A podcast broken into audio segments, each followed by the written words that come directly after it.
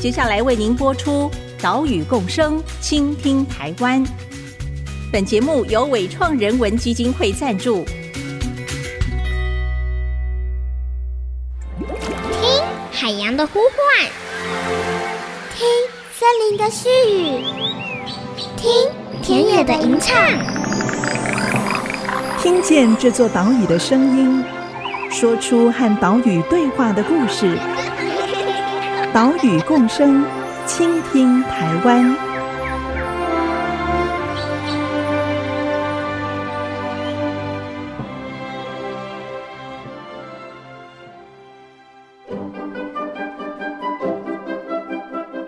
Hello，大家好，这里是 IC 之音 FM 九七点五，欢迎收听岛屿共生，倾听台湾。我是袁长杰。我们的节目是在每个礼拜三上午七点半首播。也会把音档上传到 Apple 以及 Google Podcast，还有 Spotify。如果说你是使用这些平台聆听的话，也欢迎你按一下订阅，收听更方便。在上一集节目，我们为大家介绍了水雉这一种鸟类。水雉喜欢栖息在菱角田，所以台南市的关田这里呢，不只出产了全台九成的菱角，同时也是水雉最重要的栖息地。经过了水质生态教育园区二十年的努力，以及林务局鼓励农民加入友善耕作，让水质数量是明显的成长。今年夏天统计已经有超过一千三百只水雉了。另外，为了帮这些友善耕作的菱角打开通路，屏科大野生动物保育研究所跟全联福利中心携手合作。以官田林志玲这个品牌，将友善菱角上架到全联一百多间门市。今天我们继续带你来到台南市的官田，来拜访种植友善菱角的林炳火大哥，谈谈他如何不用农药、不用化肥种出好吃的菱角，又可以营造出健康的农田生态系。我们赶快出发喽！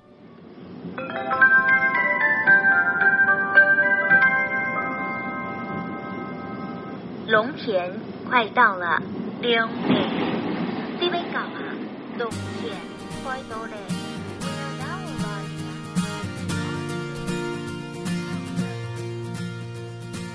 现在呢，我们来到了关田的绿宝田农场，拜访农场的主人林炳火，林大哥好。你好，大家好。如果说大家现在到全联，应该可以在部分的门市当中哦，看到冷藏的架子上面有菱角问世了哦，上面还贴着标签，写说官田林志玲。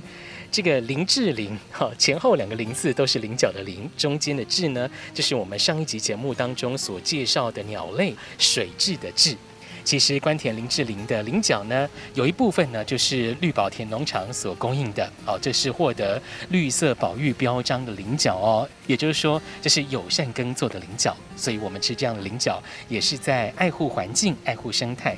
那今天呢，我们就来拜访绿宝田农场的主人林炳火。首先，请林大哥介绍一下绿宝田农场种植的作物有哪些啊？哦，我们主要的作物就是四角菱。四角菱顾名思义，就是说有四只角的菱角，然后我们也有种植部分的二角菱。四角菱种植面积大概八分地，哦，八分。对，二角菱大概就三分多。嗯，哎，啊，我们在二角菱的冬天不会用稻子来轮作，然后我们会适时的种一些白萝卜，嗯，种白萝卜来改善我们环境菱角的品质。我们现在在市面上比较容易看到的是二角菱嘛，哈，对，两只脚的二角菱。二角菱跟四角菱除了在外观上面有不同之外，它在耕作的季节跟采收的季节有什么不一样？哦，讲到这个菱角，就跟我们三大节日息息相关。哦，我们三大节就是过年嘛，还有，然后就是端午节跟中秋节。过年的时候，我们就是在种植四角菱。嗯，种到端午节开始采收啊。我们在采收四角菱的时候呢，二角菱也会种下去啊。二角菱要种到中秋节才可以采收，所以说，哎，种植跟采收就跟这三大节日都有关系。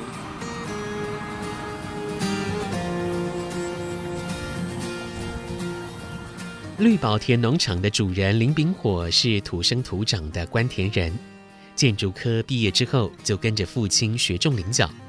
目前绿宝田的十一分地分别种植了四角菱跟二角菱。四角菱在农历年之后开始种植，从端午开始采收到中秋。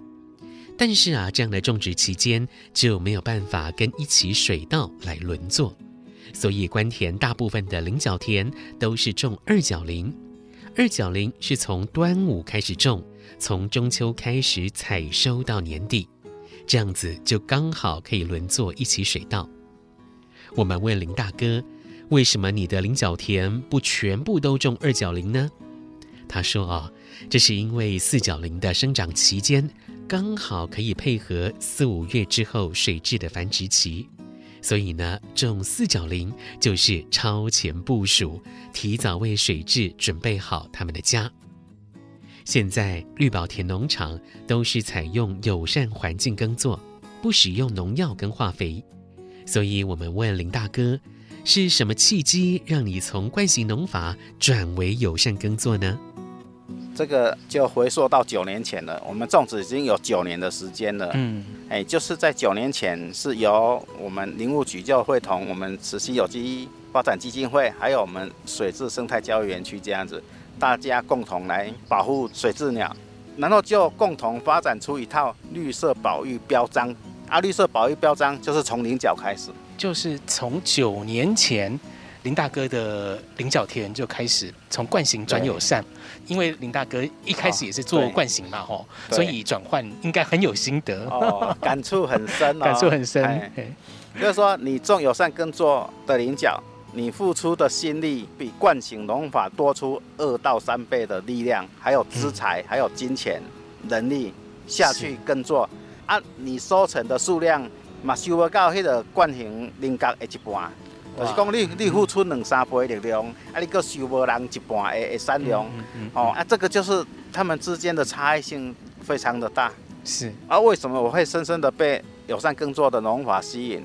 一开始我是要保护这只水雉鸟，但是我发现讲第一受惠就是咱耕作者，就是咱咧种菱角的人，你唔免转农药，你都不用受到农药的毒害，好，你保护了水质，水质也保护了我们。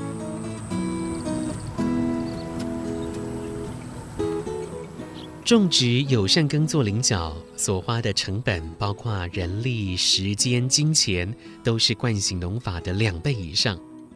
但是惯行菱角一年可以收成六次，友善菱角一年只能收成三次，产量只有一半。林大哥举了个例子：一般惯行的菱角田，在中秋节之后，常常可以看到田间有一片粉白色，啊，这个粉白色就是石灰。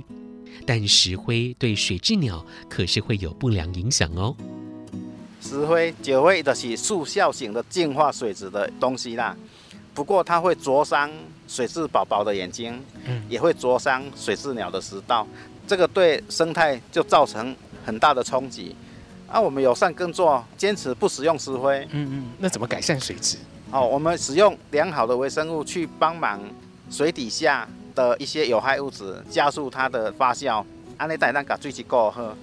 当然，你友善的环境，并不是说单靠微生物就可以解决，是还是要从头解决啦。就是说，为什么水质会坏？水质会坏就是进前咱种的切啊、稻稈，伊甲放入土地。啊，放入土地的时阵吼，伊拄啊好，等咱采收的时阵，伊开始拄啊大量在发酵。哦、啊啊吼，啊伊在发酵的时阵就会破坏你的水质的稳定性。啊，迄当时你的菱角就是会烂，就是会破病。哦，啊惯性的，就是也用石灰的去做封地。哦，啊，那友善耕作不使用石灰，那我们就是在一开始的时候，我们就把稻杆移出我们的田区。嗯嗯。哦，啊，这个还要配合天气。有当时你天气那。落雨落甲横上泥泞，吼啊！你人车嘛无多咧，甲稻草移出来，那我们就只有靠大量的微生物帮我们快速的分解这些稻杆。只要把稻杆快速分解完毕，哎，我们以后的收成就会比较顺利。那那个有机资材都很贵啊，哦，那个微生物资材也是小小一包就就好几百块。对啊，你这么大片的田，不可能只用小小一包啊。对啊，这个我们就要去那个拜师学艺啦，耳工。哎，这个微生物要怎么样自己做扩大？就是说。我们把一包那个公司生产出来的微生物，用一桶很干净的水，加一点糖蜜，然后加一点米糠水，嗯，好，再打个两颗鸡蛋，嗯，下去给这些微生物吃，这些微生物得一家必能加，能加必须加，它就会繁殖，嘿，它会繁殖成很多的微生物，嗯，在它繁殖好之后，我们就把这些微生物全部弄到那个田区里面去，哦，伊伊起来是几啊千杯。嗯嗯，等于你买一包，那想买就几千包，一个蛋落去，哦，效果就超好，你都看得出来。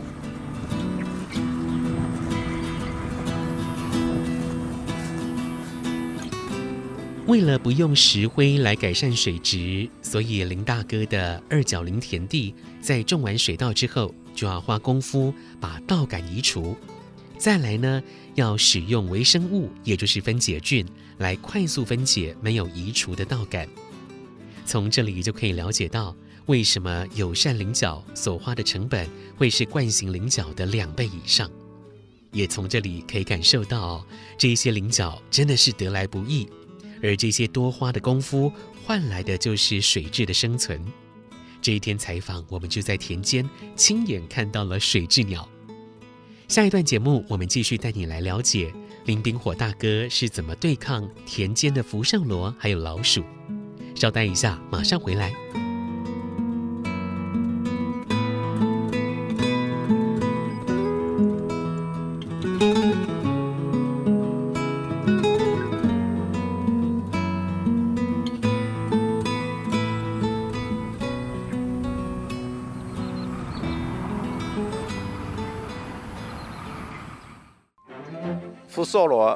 很多农户来讲，它是个危害的物种啊。嗯不过，对我们来讲，它没有绝对的说好或是不好。我们可以很善巧的去利用福寿螺来为我们做事情。IC 之音 FM 九七点五，欢迎回来，岛屿共生，倾听台湾，我是袁长杰。今天我们带你前往台南市的关田，来拜访种植友善耕作菱角的达人林炳火。我们刚刚所听到的就是林炳火大哥，他谈到对田里面福寿螺的看法。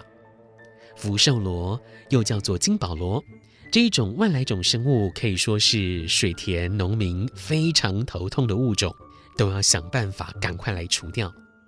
但是林大哥却不讨厌福寿螺，甚至可以利用福寿螺。诶，这是怎么一回事呢？咱在做友善耕作的，就是利用这个生物来帮咱做工课。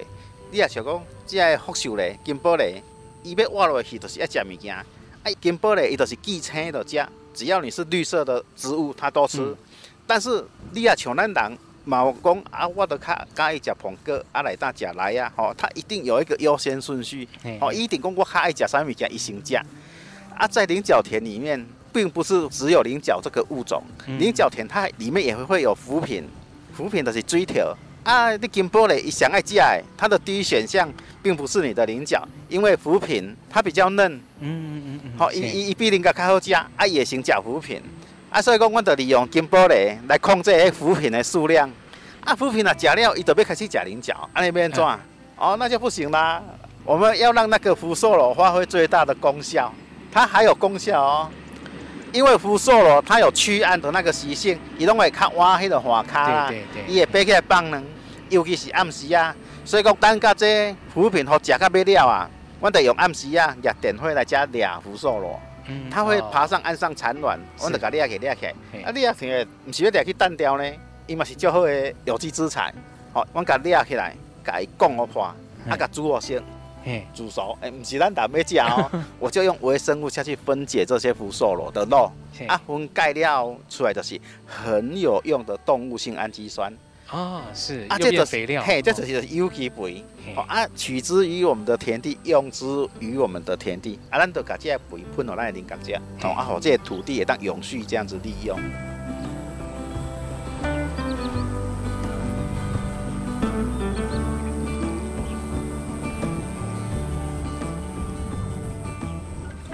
取之于农田，用之于农田。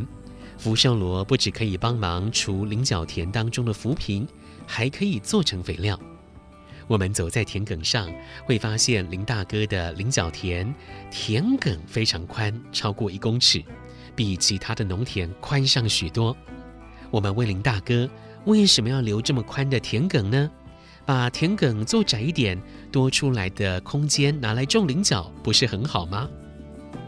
这田埂用这么宽是有它的道理的，因为我们的田区哈，不只是要保护这只水雉鸟，我们间接会保护到所有的物种，就连带老鼠，嗯，我们也不是保护它啦，就是我们不毒杀它啦，不毒杀它，它会在你的田区里面繁殖嘛，啊，老鼠它天生就喜欢打洞啊，我们田埂如果太小条，它一穿的话。那个田埂就破掉，啊，破掉的话，你的水会流失，嗯、你的水一流失，你的菱角就有可能会死掉。嗯，啊，一般惯性的农法都是用那个托福松，就是毒饵给老鼠吃，老鼠就会马上死光光。嗯，可是它间接的也杀害了毒药经过的一些物种，无一幸免，不管是蛇、鸟、青蛙、蜥蜴，嗯，全部死光光。哦，那这个就是又误杀了。啊，我用这么宽，就是让老鼠。穿不过老鼠，它在打洞的时候，它会打一小段距离，然后它会开始转弯。嗯，它并没有办法贯穿我的田埂，啊，我就达到我的水不会漏出去。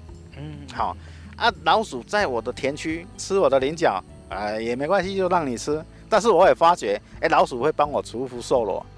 福寿螺它晚上到那个田埂产卵的时候，哎，那个老鼠它会顺手把它抓起来。吃一吃，哎，对，所以说，哎，老鼠也并不是一无是处啦，它还是会帮我工作。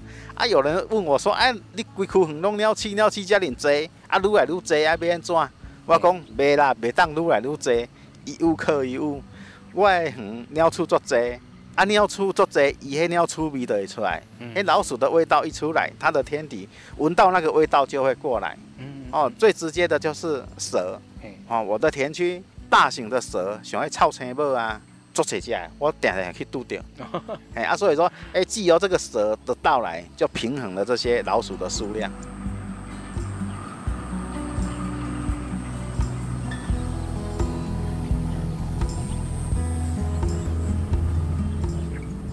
把田埂留宽，就是为了防治老鼠。我们走在林大哥的田间，的确是可以看到田埂上面有一个一个老鼠洞。虽然有老鼠，但是整个农田生态系维持在一个平衡的状态，也就是福寿螺可以吃浮萍，老鼠可以吃福寿螺，蛇可以吃老鼠。这些可能对菱角生长有危害的生物，就透过了食物链的关系，可以控制数量。虽然也可能会有一些菱角被它们吃掉，但是林务局也提供了生态服务给付，可以弥补一些损失。去年关田林志玲在全联上架之后，哇，是非常热销。那么今年的生产还有供货状况怎么样呢？去年哈，是因为一开始的时候，我就是以绿宝田农场这个一点一公顷的面积尝试跟全联配合。嗯，哎，第一年销售成绩出奇的好，嗯，完全可以完售。嗯，哈啊，所以说隔年呢，隔年就是今年。今年嘿。哎，今年全年给我们的那个下的订单就是古年三倍，就是三倍。哎，啊三倍，哎，绿宝田农场就是这个面积而已。我们要分工合作，我们要去找一些志同道合、有这个理念的人来跟我们一起。好、嗯，啊，我的可以蕉农来来种这个菱角，一起来上架全年这样子。哎，也很顺利，也找到了这些志同道合的农友，我们一起来生产。嗯嗯。但是我们今年的生产却不如。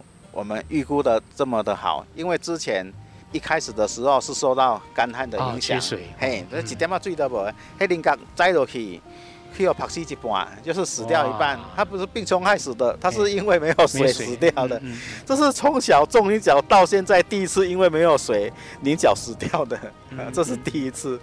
啊啊啊！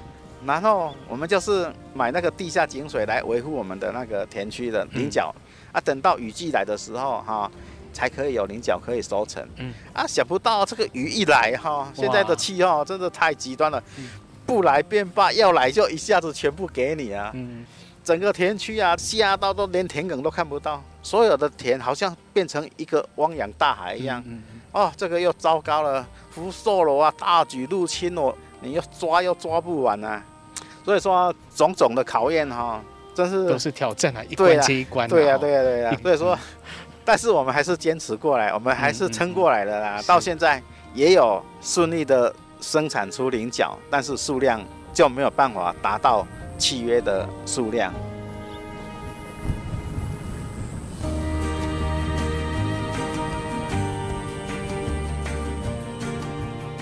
看天吃饭是农夫的宿命。今年年初大旱，接着梅雨季又好雨成灾，这当中的无奈跟辛酸，每位农夫都是点滴在心头。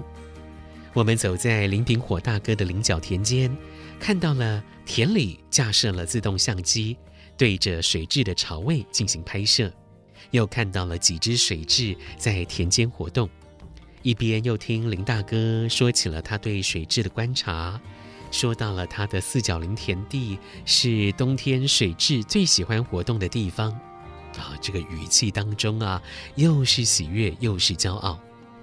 今年。林大哥跟其他同样以友善耕作种植菱角的农夫一同供货给全联，所以如果你在全联架上看到了关田林志玲的菱角，欢迎你用新台币把它们下架。岛屿共生，倾听台湾，我们下礼拜再会喽，拜拜。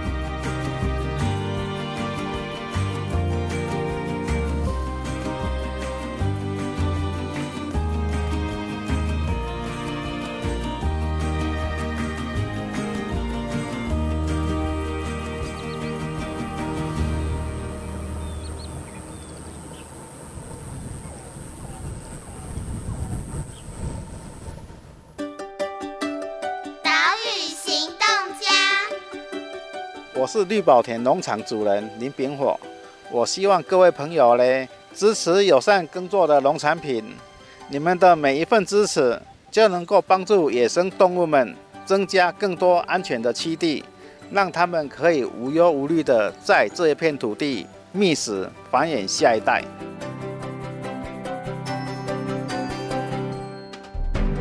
本节目由伟创人文基金会赞助播出。